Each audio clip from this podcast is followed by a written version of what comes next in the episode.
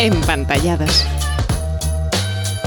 Un podcast para padres y madres que quieren acompañar a sus hijos e hijas en el mundo digital. La tecnología está aquí para quedarse, así que aprovechémosla como una oportunidad más para educar.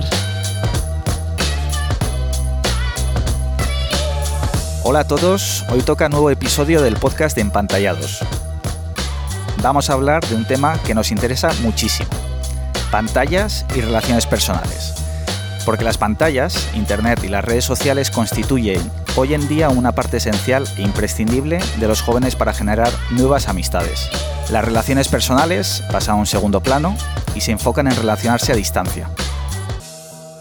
Estamos con Javier García Manglano, sociólogo e investigador del Instituto Cultura y Sociedad. Bienvenido, Javier. Muchas gracias por tenerme. Javier, cada vez resulta más fácil ir por la calle y ver a un grupo de adolescentes que han quedado a dar una vuelta pero todos están sentados en un banco mirando el móvil. ¿Estamos viviendo ya en un futuro como el de la serie Black Mirror? Yo diría que depende de lo que están haciendo, ¿no? Porque igual están jugando juntos y entonces pues, estarían haciendo una actividad, pues como quien juega con un juego de mesa, pero a través del móvil. O igual están realmente en realidades paralelas y entonces sí que sería más preocupante. Yo hay una cosa ahí que a veces eh, me sirve para pensar en esto y es la diferencia entre la tecnología como complemento o como sustituto. Y, vale la pena, porque los jóvenes, los adolescentes, muchas veces lo que están haciendo es lo que hemos hecho toda la vida. Pues estar juntos, jugar juntos, buscarse uno a otro. Pero a veces sí que la tecnología ofrece eh, cosas positivas, que es eso, una manera de complementar ese estar juntos, conocerse o lo que sea. Pero muchas veces también puede ser un sustituto, ¿no? Y reemplaza la compañía de otros o nos saca de, de la realidad en la que estamos. Pues yo creo que en una situación así que se ve mucho y, bueno, pues eso, eh, muchas veces pensamos lo negativo, ¿no? Y es ya todos juntitos pero con el móvil. A veces habría que entrar en, lo que está pasando ahí porque, bueno, porque igual están, no sé, incluso comentando en alto. Yo he visto a adolescentes jugando a un juego juntos, no mirándose a la cara, pero conscientes de la presencia del otro, comentando en alto, en fin. Bueno, y, he empezado hablando de adolescentes, pero lo mismo nos pasa a los adultos, que en una misma mesa estamos todos mirando el móvil. ¿Qué está pasando? ¿Cómo podemos mejorar en esto? de hecho, yo creo que muchas veces somos nosotros los que tenemos que mejorar. Si queremos que los adolescentes eh, sean los que, los que piensen sobre esto. Porque una de las cosas que se ve es que los adolescentes muchas veces eh, hacen despejo de sus padres, ¿no? Lo que ven en casa lo reproducen. Y, y, es cierto que es muy atractivo lo que nos dan los móviles. Muchas veces pues hay cosas eh, muy sencillas, como que sale una cosa en la conversación y miramos en internet para simplemente confirmar un dato. Oye, no, que esto era así, no, que era así. Entonces sacas el móvil. Entonces a veces a mí lo que más me sirve es que no hay que saberlo todo, que no hay que dar el dato perfecto, que no hay que tener razón, sino que la vida social está llena de imperfecciones, está llena de pues de huecos, de oye, pues igual tienes razón tú, igual tengo razón yo, eh, a veces también nos pasa que utilizamos la tecnología a los niños, se la ponemos como un pequeño chupete digital o lo que sea, ¿no? O sea, que uno dice, estamos en misa, estamos en, en, el, en, el, autobús, ¿no? Y el niño está pesado. Entonces, son estas reacciones a veces de, que algo nos incomoda a los mayores o nos incomoda incluso no saber un dato y tenemos que sacar el móvil para, para, para encontrarlo. Y, y a veces aprender a vivir con esa, pues no sé, yo diría con esa realidad de que el ser humano pues no lo sabe todo, no siempre se lo pasa bien, a veces hay que afrontar, pues eso, un niño llorando, sin, y, entiendo que la presión es muy fuerte, a veces está, molestando a otros. Pero bueno, yo, a mí, el, tema de, la imperfección, que no, que no se puede utilizar la tecnología como una manera de tapar cosas que son muy humanas. Y es, pues eso, que, el de enfrente, pues, pues eso, requiere, me está aburriendo, me está aburriendo y ya está. Y tengo que, que saber aguantar a una persona aburrida que le quiero, por otra parte, un montón pero ahora me está aburriendo y no puedo buscar un escape. Un escape. Puede que quizá, Javier, no seamos del todo conscientes del impacto que tienen las pantallas en nuestra vida. ¿Existe alguna fórmula o signos de alerta para detectar si estamos usando mal las pantallas? Bueno, si miras por ahí, uno puede encontrar esta misma pregunta hecha y respondida de, maneras diversas. ¿no? Pues estoy enganchado, eh, ¿cómo sé si estoy utilizando bien o mal las pantallas? Eh, ¿Qué me pasa? Tal? Entonces uno puede encontrar muchos tests por ahí. Y los hay. Y hay a veces que son pues, más psicológicos, más lo que sea. Yo al final, y he mirado muchas cosas de estas, porque también académicamente pues me interesa, siempre acabo con un test que es el que más me gusta, el mío, el mío. No, no, no, no, lo he propuesto, ¿eh? no es una cosa patentada ni nada, pero digo que a mí me parece que va a dos aspectos clave que todos los otros test de otra manera nos distraen de esos dos. Y al final yo digo, vamos a volver a estas dos cosas y te las digo. Son, uno, cuando yo busco pasar un buen rato, cuando busco un poco de entretenimiento, diversión, disfrute, lo que sea, me viene a la cabeza habitualmente aislarme o eh, buscar a otras personas. O sea, disfruto solo o con otros. Ese sería como punto número uno del test. Punto número dos, el lado contrario. Cuando estoy triste, cuando me da un bajón, cuando algo me está costando mucho, busco refugio en cosas o en personas. Y me parece que por la sencillez también nos ayuda a pensar mucho. Si yo habitualmente, para lo bueno o para lo malo, busco el aislamiento, la soledad o refugiarme en cosas, y, algunas veces a todos nos pasa, ¿no? Y hay que saber también estar solo, buscar la soledad, descansar solas. Pero yo lo que digo es el, como esa reacción habitual que a veces ves mucho en la gente, ¿no? Y, se me mete, ¿no? A mí y a ti, probablemente. decir, bueno, eh, a ver si me meto esta serie, que es solo en mi habitación. Si eso me pasa habitualmente, o estoy un poco de bajón, que todo el mundo me deje, pues a veces el bajón, una serie te puede ayudar, o un, lo que sea, un videojuego, te puede ayudar a empujar un poquito el problema para adelante, ¿no? Me voy a olvidar durante media hora, me voy a olvidar durante una hora. Pero el problema sigue ahí, y muchas veces la serie no nos da ningún elemento para afrontar el problema mejor. Simplemente nos anestesia. Si le das la vuelta a esto y dices, jo, pues si busco personas, eh, hay mucho más que recibo ahí, ¿no? Tanto para, lo bueno, para lo malo. A veces también con los, con los niños, yo creo que es lo mismo. Enseñarles a buscar la compañía. Yo creo que la, la, la, cuestión al final detrás de estas dos es el individualismo frente a compartir. Sí. Tenemos a compartir, siempre eh, me parece que estamos dando recursos. Quizá no a corto para olvidarse del problema, pero sí recursos a medio y a largo para aprender a gestionar las cosas buenas y malas de la vida. Si en cambio no compartimos o no enseñamos a compartir, estamos en el fondo tapando problemas que luego resurgen o se infectan, por así decirlo. Javier, ¿no crees que eh, también depende de la personalidad de cada uno? Porque hay gente muy introvertida y que necesita ese espacio para encontrarse, para volver a estar tranquilo y luego gente muy outgoing, ¿no? Muy extrovertida, muy, que necesita cuando tiene problemas, primero lo que hace es llamar a su mejor amigo, a su mejor amiga. Sí, pero mira que yo no, yo no pensaría que es una diferencia de eh, el introvertido se aísla, el, extrovertido o el extrovertido busca a otros. Es más bien una diferencia de cómo buscan a otros. El introvertido probablemente buscará el uno a uno, ¿no? No buscará radiar sus problemas en una red social o no buscará, ¿sabes?, contarlos en el patio del recreo sino que buscará a su amigo, a su amiga, a su madre, a lo que sea. Y, o sea, yo, creo que ahí eh, esa es la diferencia, en, el estilo de compartir. No tanto en que, me parece que el introvertido a veces pensamos eso, que es el retraído.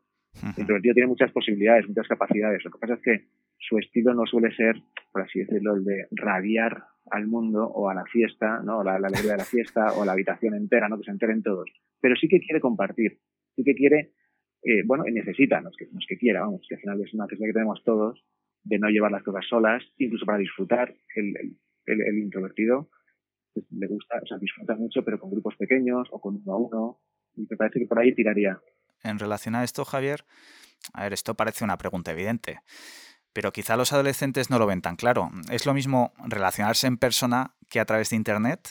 ¿Cómo es, podemos explicarles esto a los hijos? Pues yo creo que nunca hemos tenido una oportunidad mejor para que lo vean claro. Y es la pandemia. Lo virtual, lo digital tiene un atractivo, porque está muy bien diseñado, porque es muy efectista, porque tiene muchas lucecitas, velocidad y una serie de cosas que realmente apelan al cerebro humano. Y, reaccionamos, y bueno, sabe mucho psicología, sabe mucho de, neurociencia, y en ese sentido es como el azúcar para los niños, ¿no? El paladar, pues ahora tenemos mucho azúcar digital, mucho azúcar tecnológico. Pero fíjate que la pandemia es una ocasión estupenda para tener conversaciones. ahora mismo, con cualquier joven que está limitado en su capacidad de ver a sus amigos, de ver a sus abuelos, de ver a familiares o a quien sea, de jugar con ellos en el parque a cualquier hora, de, bueno, tocarse, de pelearse, quizá, ¿no? A veces, oye, cuidado que está el bicho por medio. Pues me parece que es una ocasión buenísima, pero hay que hacerles conscientes de eso. me parece que a veces nos estamos perdiendo una oportunidad de reflexionar con ellos sobre esto, sobre el hecho de que qué bueno sería estar más con los primos, con los abuelos, ¿no? Y poder jugar en el parque. Yo creo que la educación al final es eso, es interpretar la realidad, que en este caso es negativa, del coronavirus, darle un sentido positivo y promover un deseo que de todos estos meses, así un poco de, limitación en esto, de estar con otros, a ver si consigo promover en estos meses ese deseo por, por, por lo mejor, ¿no? Está bien ver a mi amigo online, ¿no? Y vamos a hacer un Zoom, vamos a hacer lo que sea, pero ojo, lo que me apetecería a mí es estar con él en el parque, es no sé qué. Yo creo que aquí ahora podemos avanzar mucho por esa vía. Hemos leído un artículo que has escrito que se llama El algoritmo emocional. El artículo arranca con una pregunta. Eh, ¿Puede un chatbot llegar a convertirse en tu mejor amigo, tu mentor o tu pareja? ¿Es posible que un chatbot genere este tipo de relaciones? Eh, nos ha encantado. ¿Podrías contarnos un poco de esto? Pues sí, es un artículo que se ha publicado en el último número de nuestro tiempo, la revista de la Universidad de Navarra. Y bueno, la verdad es que la pregunta eh, es provocadora, que tú acabas de leer. ¿No puede un chatbot llegar a convertirse en tu mejor amigo, tu mentor o tu pareja? Ahí hay dos realidades. Esto evidentemente es un artículo que escribo por mi propia preocupación y reflexión. Entonces, la preocupación surge de dos realidades. Una es la tecnología está avanzando enormemente y ya se empieza a hablar de la inteligencia artificial emocional, inteligencia artificial que te entiende, que percibe tus sentimientos, no solo el contenido de lo que dices así más literal, sino si estás triste, si estás alegre. Una tecnología que pretende, eso es lo que nos, quieren vender, responderte con emociones, con sentimientos. De manera que ya se empieza a hablar de, eh, pues eso, un amigo, alguien que te comprende, que te dice cosas bonitas, que te valida. Bien, esa es la primera realidad. La tecnología avanza muchísimo y por eso dije, uy, esto realmente estamos yendo hacia eso. Pero hay una segunda realidad que me parece la más importante y es que las relaciones humanas se están deteriorando muchísimo. Por lo que hemos escrito arriba, muchas veces que buscamos la comodidad, la facilidad en situaciones en las que no es lo propio. O sea, en una familia, si uno busca optimizar eficiencia, facilidad, comodidad, pues realmente sustituye muchas cosas de interacciones humanas que son, que tienen su, rozamiento, por así decirlo. ¿no? Pues hacemos, votamos, eh, no sé, con un well form. Eh, no sé, cómo optimizamos todo y al final lo que intentamos quitar es la realidad de que el ser humano es frágil, es ineficiente y por eso hay familia, por eso hay amigos. Si juntas las dos cosas, ¿no? la tecnología nos hace una promesa de, pues eso, de facilitarnos las cosas, darnos comodidad, incluso ahora de entendernos. Y luego dices, claro, es que las, relaciones humanas, a nadie que tenga buenos amigos o una buena familia, se le pasaría por la cabeza que un chatbot pueda sustituir a uno de sus amigos. Entonces, si estas tecnologías están teniendo tanto éxito, no es solo porque sean técnicamente sofisticadas, es también porque estamos realmente, tenemos que plantearnos qué estamos haciendo con las relaciones humanas, ¿no? O sea, si ahora mismo, pongo ese ejemplo en el artículo, dejase de haber agua potable en la ciudad, la gente no diría, ah, qué bien, botellas, ¿no? Diría, oye, no, que tenemos derecho a agua potable, ¿no? O si, o sea, todos preferimos lo, lo, lo, lo auténtico, ¿no? No la sustitución. Entonces, a mí me preocupa eso, que es un síntoma, creo, de individualismo, relaciones eh, familiares y de amistad pobres. Entonces uno le aparece un chatbot que siempre te da la razón. Hay una cosa también que el chatbot ese nunca podrá hacer, ¿no? Y es necesitarnos a nosotros. Al final la amistad, Javier, es eh, reciprocidad, ¿no? O sea que uno recibe y otro da y, en eso Imagínate una amistad en la que solo recibes. Parece, suena bien, y si somos en plan individualistas y, uno solo piensa en sí mismo, dice, oh, mira, qué amistad más buena, ¿no? Un chatbot, ¿no? Nunca me necesita, pero siempre está ahí para lo que yo necesite. O sea, ni siquiera eso, que ya es dudoso que te vaya a dar tantas cosas como piensas, pero ni siquiera alguien que nunca me necesite, que nunca pueda hacer nada por él, eso yo creo que y, al final es que la tecnología sabemos que no nos necesita. Eh, antes has hablado de, la pandemia y cómo hemos estado conectados gracias a, las videollamadas. Y es verdad, adolescentes y mayores estamos más conectados, pero cuanto más conectados estamos más unidos a, las personas. ¿Qué, te parece? Eh, hombre, en la medida, por eso creo que al final eh, un planteamiento bueno es ese de, de, los complementos. La tecnología es un complemento. La tecnología nos puede unir, pero claro, nos une cuando hay distancias. Yo estoy en, mi, en mi casa y mi hermana, no sé si mi hermana va a cenar o no, por ejemplo, y le mando un mensaje de texto, en vez de buscarle 30 segundos o 20 segundos en la habitación de, al lado, dice, hombre, es eficiente, le mando un mensaje de texto y vas a cenar aquí, pues sí, no, y ya está, tengo la respuesta y sigo trabajando o preparando la cena o lo que sea. Pero, claro, si yo me acerco, a que son 20 segundos, ¿no? Y y le pregunto, oye, ¿vas a cenar? No, pues es que tengo un plan con las amigas. Ah, sí. Entonces puede contarme su plan. Puedo ver que tiene cara de cansada o de ilusionada y hacerme cargo de... Entonces, al final me parece que, que va por ahí, que cuando complementamos con la tecnología es cuando necesitamos realmente, cuando no hay, no hay posibilidad de hacer la cosa real. ¿Entiendes?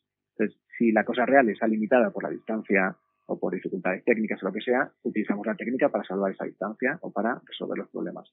Pero muchas veces lo que tenemos es pereza o un mal sentido de la eficiencia, ¿no? Y, y lo que hay que hacer es rozarse, ¿no? Y, yo, pues, y además es que lo, digital nos fragmenta. A mí la fragmentación me preocupa mucho. A ver, a ver cómo si ¿A qué te refieres con lo de fragmentar? Cuando yo entro en, un, en una red social, también incluso las redes sociales están fragmentadas. Yo si quiero dar una imagen de mí profesional, me voy a LinkedIn, LinkedIn, ¿no? Luego, si voy a, si quiero dar una imagen de enrollado, por así decirlo, o de amigo, o lo que sea, de molar, me voy a Instagram. Pero si quiero dar, entonces, incluso las redes sociales tienen un contexto, ¿vale? Este es el contexto profesional, este es el contexto de amigos, o sea. Entonces, al final nos fragmentan. Yo, por ejemplo, puedo estar en Facebook y entrar en un club de amigos del toro, ¿vale? Y ahí que, que, ¿qué proyecto? Pues mi afición por los toros. Está muy bien y puedo encontrar gente que son aficionados de los toros. Imagínate que en mi pueblo hay una asociación de amigos de toro, del toro. Entonces, si yo asisto a eso, eh, por mucho que lo que me une allí sea la afición al toro, cuando yo entro, la gente me ve la cara y conozco a la gente. Y no son trozos de personas que coinciden porque a todos les gusta el toreo. Somos personas que coincide que nos gusta el toreo, pero yo veo personas. Entonces, al de al lado, después de verle varias semanas en la reunión de la asociación, le veo mala cara. Oye, ¿cómo estás? No, es que mi mujer le acaban de detectar un cáncer. Y, es, muy, es muy fácil encontrar a la persona detrás del fragmento. O sea, nos une, nos une algo, pero eh, hay trasvases enseguida a la persona. En cambio, lo digital es muy difícil que hagamos eso. Por eso también a veces hay tanto odio, tanta, ¿no? A veces eso, tratar a la gente o, el bullying muchas veces es ver a la gente como trozos, ¿no? En vez de ver a la persona entera. Y a mí eso, eh, la fragmentación, me parece que si, si en lo personal y en lo familiar también acudimos mucho a la tecnología, nos perdemos esa oportunidad de trasvase de que yo te venía a preguntar una cosa, pero me cuentas otra, y entonces me preocupo por otra, y entonces tú te preocupas por mí, y tal. Me parece que eso es lo que hay que fomentar, la, la fricción y la imperfección de la vida social. De hecho, hablando de fragmentación, hay una red social, Twitter, que, que creo que está bastante fragmentada en ese sentido, ¿no? Como muy polarizada. Sí, no, y Twitter es un resultado absoluto de esto, de encontrar tus intereses, eh, pues por lo que dices y por lo que, y de buscar eh, pues la gente que coincide contigo, no solo en el fragmento, sino en la forma en la que lo miras, o sea, porque ya es ideología incluso, o sea, dices, a ti te gusta esto, la política, por ejemplo, pero no cualquier política, sino la política de este lado. Entonces yo creo que estos algoritmos, bueno, que rigen todas estas redes sociales, pues tienen ese, problema de que a veces pues nos encuentran un lado que ven que enganchamos, pero es un, es un enganche a veces un poco visceral, un poco eh, emocional, ¿no? Pues que a mí me, me, me, cuesta mucho el de enfrente, ¿no? Y entonces te fomento ese miedo al, que es distinto o esa diferencia ideológica y entonces se van creando burbujas. Por eso ahora que también han, han, prohibido a Trump y que se ha creado, pues se van a crear cada vez, yo creo, más redes sociales fuera de Twitter que sean solo para las burbujas esas. O sea, crearán los conservadores o los de izquierdas o los de tal sus redes sociales y ya serán burbujas mucho más difíciles de romper. Pero bueno, eso ya es irse a otros terrenos en relación a lo que comentas, se habla mucho de que la tecnología es un puro instrumento, es neutra. No sé, ¿tú qué piensas al respecto? Pues esa es, una cosa que se oye mucho y, es cierto, o sea, mm, es fácil comparar la tecnología con una, con una herramienta, porque uno dice, bueno, depende del uso que hagas. Y es cierto, depende del uso que hagas. Pero hay una diferencia muy grande. Yo ya estoy cada vez pensando que no es tanto una herramienta. ¿Por qué? Porque una herramienta es, por ejemplo, mi bicicleta. Mi bicicleta eh, ahí y cuando yo la necesito, acudo a la bicicleta. Pero en ningún momento la bicicleta me pide atención, hombre. Igual a veces tengo que reparar algo, pero, pero bueno, eh, las relaciones, sobre todo, un instrumento, no un martillo. Pues el martillo es lo mismo, no, no, habitualmente no me demanda tiempo ni. En cambio, los móviles, la tecnología, sobre todo la tecnología móvil y las notificaciones, cuando entran las notificaciones es cuando se empiezan a convertir en algo que demanda tu atención, ¿no? Hay algo, además las notificaciones son un poco perversas, porque te suenan cling y no sabes si es importantísimo, pues que un familiar te necesita, o si han metido un gol el Betis, porque tienes una aplicación de goles, ¿no? Entonces, ese no saber si es eh, importante o no, y pensar siempre que igual es muy importante, hace que de 100 notificaciones solo dos o tres son importantes, si no tiene muchas, pero uno reacciona siempre con esa tensión y entonces nos hace como, como tensos. De repente nos damos cuenta que lo que era una herramienta para conectar me desconecta de la gente que tengo enfrente, entonces, que me demanda a mí. Yo creo que por eso es una de las grandes falacias con que nos enfrentamos. Es que con, eh, esto que has dicho de las notificaciones, eh, ¿cómo podemos encontrar el equilibrio entre estar conectados y estar hiperconectados? Claro, claro, ese es el peligro. Que em, todos queremos estar conectados, pero hay intereses por el otro lado, y es que también pues lo, hay que entender un poco todo esto que decía al principio, de que el diseño es muy bueno y está diseñado para que pasemos mucho tiempo en esas tecnologías, y entonces lo que han hecho es eh, llamar nuestra atención, intentar captar nuestra atención de muchas maneras. Y yo creo que por eso uno tiene que, que decidir, uno tiene que pararse y decidir. Y decir, por ejemplo, con notificaciones. Pues uno puede decidir solo tener notificaciones que además cada vez se puede más, porque están metiendo más y más eh, herramientas para poder personalizar. Pues, por ejemplo, que solo me notifique cuando son estas tres personas, o nunca me notifique grupos. O, por supuesto, todas las aplicaciones que no sean de personas, de comunicación, yo recomiendo apagadas. Porque, bueno, pues ya está, cuando necesite ver los resultados del fútbol, pues entraré y los miraré. Pero no quiero que en cualquier momento esté haciendo lo que esté, eh, lo que esté haciendo con quien sea, que me importa mucho, mis hijos, mis, hermanos, quien sea, una notificación me saque de ahí. Entonces yo creo que eso es una, una esto muy clara, ¿no? Es decir, voy a utilizar el teléfono que cada vez sea más que yo acudo a él en vez de reacciono a lo que él me pide. Y si reacciono es porque hay una persona detrás. Entonces no estoy reaccionando al teléfono, sino que estoy reaccionando a la persona que me llama.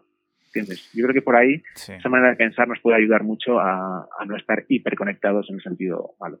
Hay algo que preocupa a todos los padres y son los riesgos que pueden existir detrás de esas amistades online. ¿Cómo pueden los padres y, y madres saber qué amistades están entablando sus hijos en Internet y cuál es la mejor manera de afrontar una conversación sobre esto con ellos? Hombre, hay que entender, yo creo que cuando se trata de adolescentes hay que entender las necesidades que están buscando satisfacer sus hijos. En el fondo, los adolescentes de hoy no son tan, tan distintos de los adolescentes de ayer o de antes de ayer.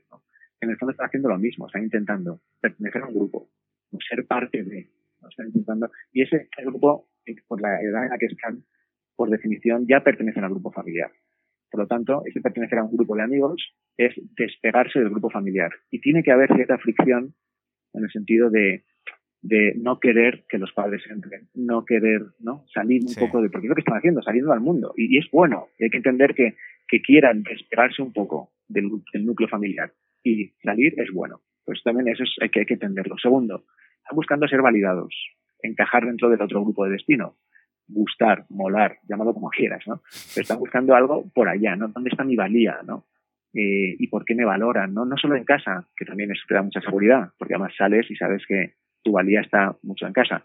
Pero bueno, fuera, ¿cómo me...? Entonces reaccionarán a las cosas que en este momento gustan, venden, ¿no? Y triunfan fuera, sus amigos. Y tercero, también están buscando cierta seguridad. hacer un amigo es difícil.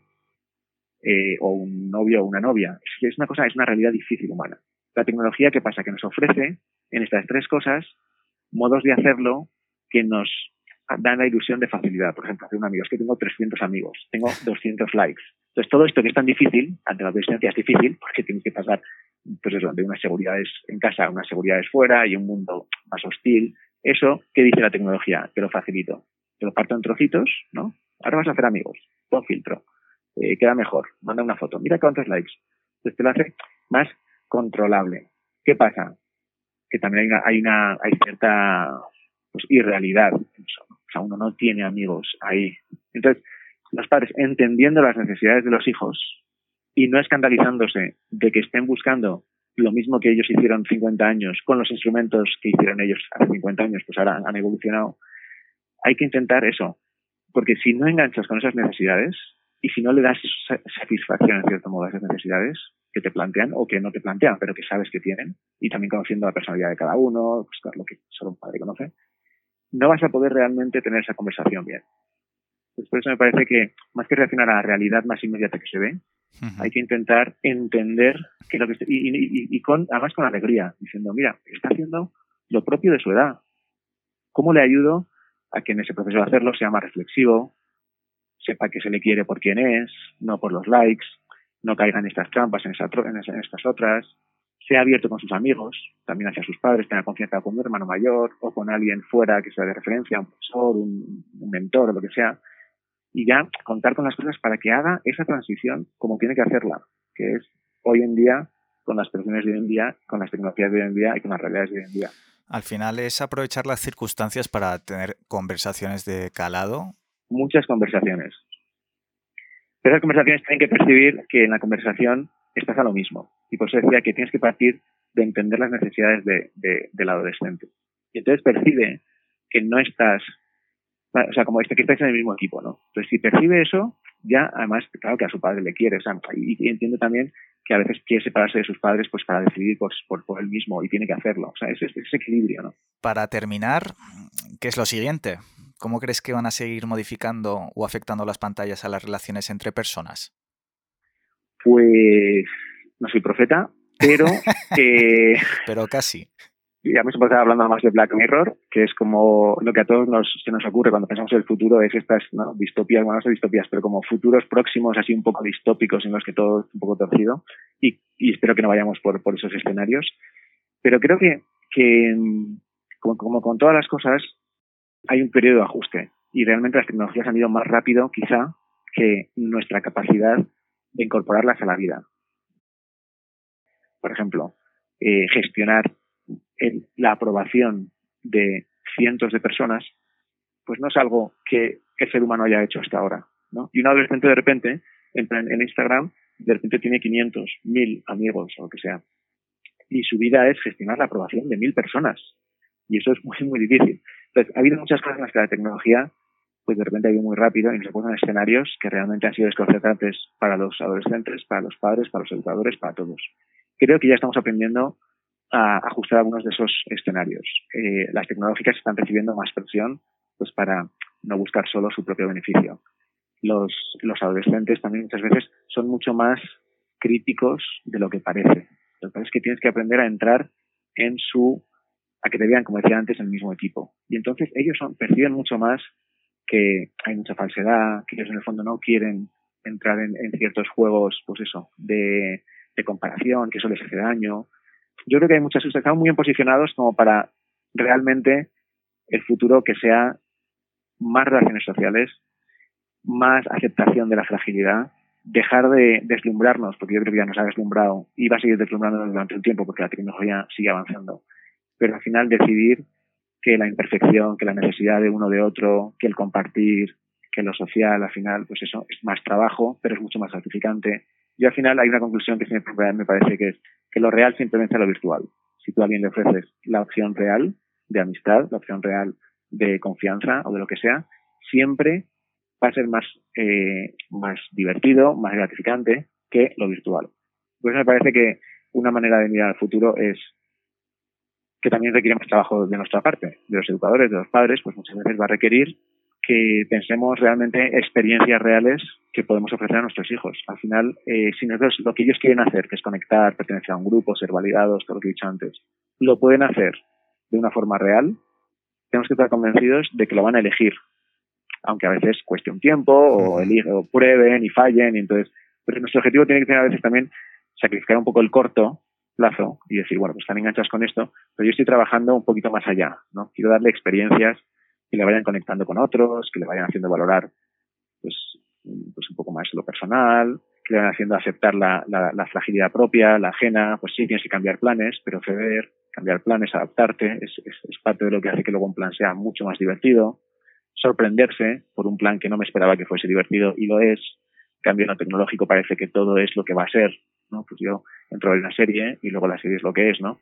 Y en cambio la realidad pues te sorprende. Todo ese tipo de experiencias me parece que tenemos que, fomentarlas y que plantearnos recuperarlas, ¿no? Y no dejarle a la tecnología que nos rellene unos huecos que, que no puede rellenar el fondo. Javier, pues muchísimas gracias por haber estado acompañándonos y dándonos claves tan importantes sobre un tema que no solo afecta a los adolescentes, sino que también a los padres y madres, que tendremos que saber estar a la altura para dar ejemplo y acompañarles en este camino. Gracias a todos los que escucháis nuestros podcasts y nos escuchamos en el siguiente episodio. Muchas gracias, Javier. Un abrazo, muchas gracias.